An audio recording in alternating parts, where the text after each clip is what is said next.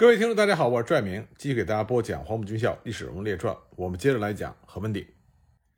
上次我们讲到，中共中央将是否继续绥远战役的决定权放到了聂荣臻和贺龙的手上。那么，根据中央军委和中共中央的指示，聂荣臻在一九四五年十月二十四日致电给贺龙，询问进攻包头的情况。在电文中，聂荣臻指出。请考虑攻包头是否有绝对的把握。我们的意见是，如今考虑有确实把握，就照原计划迅速的动作；否则就放弃攻击包头。那么贺龙是很想全力攻下包头，实现中共中央和中央军委的战略意图的，所以他在包头的东郊对部队说：“我们先打一下包头，再打五原、临河，抄傅作义的老窝，回过头来再打归绥和大同。”正是因为贺龙有这样的想法。所以他迟迟没有给聂荣臻回电。聂荣臻看见贺龙不回电，所以在十一月二十六日，在给中央军委的电报中说：“绥远战役只有消灭傅作义部的主力，才能够达成战略上的要求。如果傅作义部的主力不能被消灭，即使攻克了包头和五原，也不能解决问题，而且对包头和五原也难以巩固。但是如果进攻包头，却有把握攻克包头之后，归绥的守军更显孤立。”这样就可能争取到战局上的某些变化，但是如果攻克包头没有把握，攻而不克，再现相持的僵局，就更为不利。聂荣臻表示，晋察冀部队他们同意中央军委二十三日的指示，在进攻包头没有把握的条件下，避免和国军僵持，应该从事新的部署，以求机动的方针。十二月一日，聂荣臻在给贺龙和李井泉的电报中再次强调。一般干部对攻包具有信心，但是绥远战役如果不能消灭傅作义的主力，那么即使攻下了包头，估计也不会改变傅作义固守归绥的决心，仍然不能够求得消灭傅作义主力，则没有决定性的意义。天气日寒，如果持久与敌人坚持在作战上，那么后方运输上将会增加更多的困难。因此，我们主张，如果攻包没有绝对的把握。并且能够迅速的解决战斗的话，那么放弃攻包，集结主力，控制绥东及察西南，寻求新的机动。那么贺龙还想做最后的尝试，所以十二月二日，贺龙率领部队又向包头发起了进攻。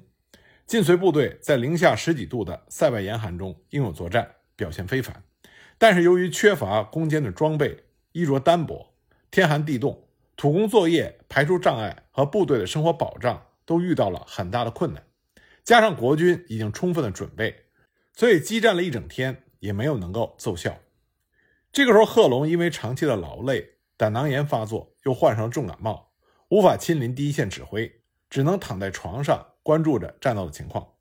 当他得知进攻包头再次受挫之后，反复思索，感到在这种情况下继续攻城将会消耗自身很多的有生力量，也没有取胜的把握，这种仗不能再打下去了。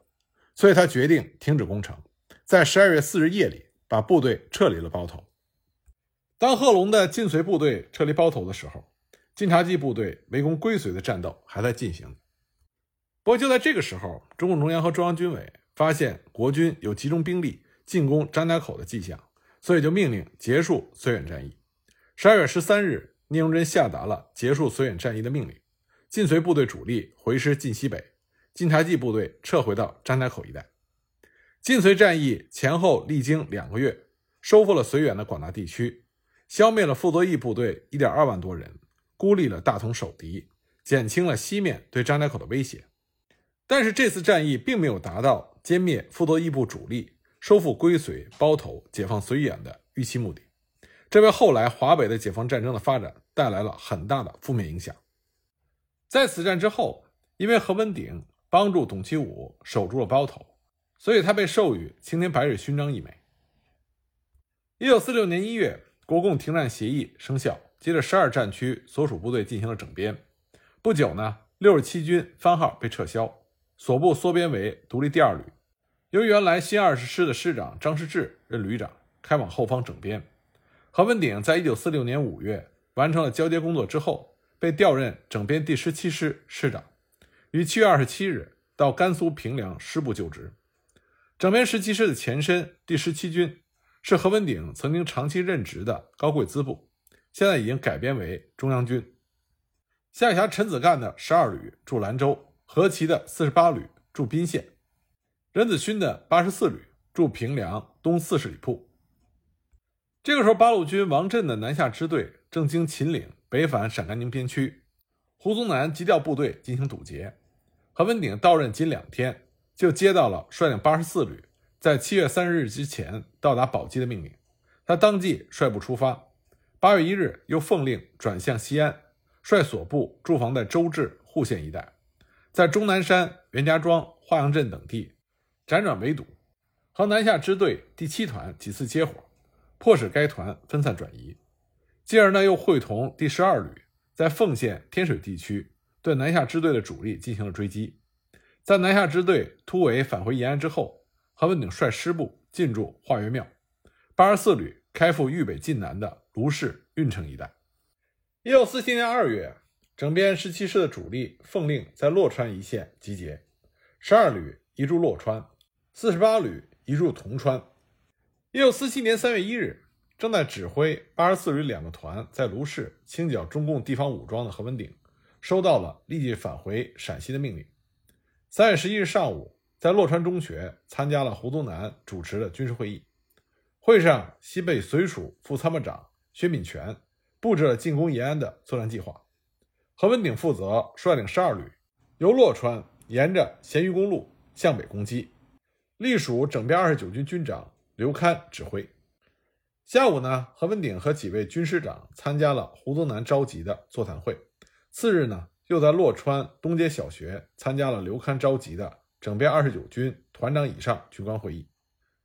一九四七年三月十三日黄昏，何文鼎以十二旅在前，师部四个直属营在后，向北攻击前进。四十八旅随后开来跟进。整十七师在向延安推进的过程中，并没有和解放军。有过太多的激战，只是在十四日在查坊和解放军稍有接触。十九日国军占领延安之后，整编十七师就担任起咸鱼公路护路任务。何文鼎率师部住在甘泉县城。攻克延安之后，为了维持陕北的局面，由进攻改为防守，希望能够固守延安，诱敌攻坚，内外夹击。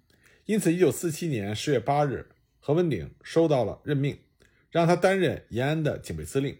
率领整十七师进驻延安，在担任延安的警备司令期间，何文鼎遵照着胡宗南的指示，进行了不少抹黑八路军的宣传工作。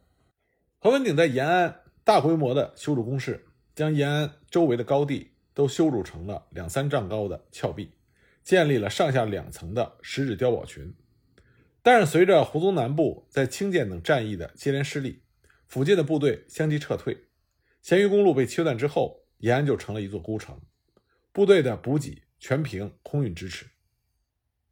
一九四八年二月，胡宗南部在宜川瓦子街战役大败，关中的机械化主力几乎是全部损失，形势非常的紧迫。何文鼎深知整编十七师的战力不足以应对彭德怀的西北野战军，所以他已经多次给胡宗南去电报，要求放弃延安。他说：“如果不主动放弃的话，说不定哪一天。”整编十七师就会被彭德怀重创。在宜川之战的时候，何文鼎曾经派出一个旅增援宜川的刘戡，但是部队刚一出动，就传来了刘戡自杀身亡的消息，所以何文鼎马上就把自己的部队撤了回来。宜川距离延安咫尺之遥，何文鼎这时候心惊胆战。但是彭德怀并没有立刻攻打延安，而是西进宝鸡，所以何文鼎再次发电报给胡宗南。认为这是从延安安全撤退的最后时机。胡宗南考虑之后，批准了何文鼎的请求。实际上，何文鼎考虑到解放军正在关中西部集结，所以为了避免在撤退中被截击，所以他建议胡宗南让整编十七师由延安北开，绕三边宁夏返回关中。但是胡宗南没有批准他的这个建议，命令何文鼎仍然按照原来的命令，由咸鱼公路南撤。一九四八年四月二十八日，整编十七师开始渡洛河。何文鼎命令工兵营先行到渡口架桥，但是由于河水上涨，架桥有困难，而那个工兵营长居然带着部队跑了。愤怒而无奈的何文鼎命令十二旅掩护，主力部队徒涉过河，虽然没有解放军的追击，但是部队还是笼罩在形同溃败的巨大恐慌中。结果到了下午，河水突然暴涨，重武器和车辆都已经无法过河。正在北岸想办法的时候，侦察飞机投下了信件，说有解放军追击而来，催促整编十七师赶快渡河。这个时候，解放军已经接近北岸，所以呢，洛河渡口乱成一团。国军士兵扔下重武器，纷纷抢渡，有不少官兵在踩踏中被淹死。几乎所有的重武器和各种车辆辎重全部被解放军缴获。五月一日，整编十七师撤到蒲城之后，进行了清点，三千人被俘虏或者自动投降，负伤五百人，死三百七十人。重炮两门，山炮十三门，野炮八门，坦克八辆，汽车四十八辆，吉普车七辆，全部丢失。蒋介石对何文鼎非常的不满意，因此就剥夺了何文鼎的兵权。一九四八年九月二十二日，国民政府晋升了一百一十三名陆军中将，何文鼎位列其中。一九四八年十月，他又被任命为秦岭中部的警备司令，但是他手中并没有任何主力部队。一九四九年五月，胡宗南率部放弃西安，退入秦岭。八月反击保级失败之后，秦岭中部警备司令部被撤销，何文鼎改任第七兵团副司令官。第七兵团的司令官是裴昌会。十二月初，解放军突破了秦岭和大巴山，何文鼎随着裴昌会率领的第七兵团南撤。之后呢，又接受蒋介石和胡宗南的命令，让第七兵团固守成都。这个时候，何文鼎的一家老小都已经被送往了台湾，所以有人劝说何文鼎，说他不如也去台湾。何况当时的成都已经是危在旦夕。但是何文鼎本着服从命令为军人之天职的原则，坚守在成都。不过最终呢，国民党已经大势已去，因此呢，在一九四九年十二月二十五日，何文鼎随同着第七兵团司令裴昌会率部在四川德阳通电起义。不过起义之后的何文鼎并没有被按照起义将领对待，也许因为他曾经占领过延安，在担任延安警备司令期间，对于中国共产党和八路军进行了各种抹黑，因此呢，他在一九五零年十月被隔离审查。遣送陕西原籍关押。一九五一年二月十九日，他被正式批捕，从国军高级将领变成了第一批战犯。他和杜聿明、廖耀湘等人一同被关进了北京功德林战犯管理所。何文鼎在战犯管理所被关押了长达十一年之久。据何文鼎被关押期间曾经探望过他的那些黄埔同窗回忆，何文鼎在见面的时候总是沉默以对，一言不发。这也许是何文鼎对于不公正待遇的一种无声的抗议。一九六一年，已经六十岁的何文鼎才被特赦。一九六四年，他被分配到西安市剪刀厂工作。不过四年之后，也就是一九六八年五月二十日，他在西安离开了人世。关于何文鼎将军死亡的原因，有不同的说法。一种是说他煤气中毒而死，还有一种说他不堪受辱。用剪刀抹了脖子。不过，一九八五年四月，最高人民法院确认何文鼎将军是起义人员，撤销了一九六一年的特赦令，也算还给了何文鼎将军一个清白。一九八九年十二月，何文鼎将军在国外的子女和家属回国，为其立碑。他的黄母同窗侯静茹和郑洞国为其题写了碑文，以示纪念。郑洞国题写的是。昔日并肩为国挥戈，今朝笑看神州巨变。侯静茹题写的是在北伐和抗日战争中做过贡献，永垂不朽。何文鼎将军带兵，永远是和将士们一起吃同样的伙食，真正做到了同甘苦、共患难，和士兵们生活在一起，战斗在一起。他生性寡言，不善交际，从不妄言评论。虽然身为将军，但他从不鼓励自己的儿子们。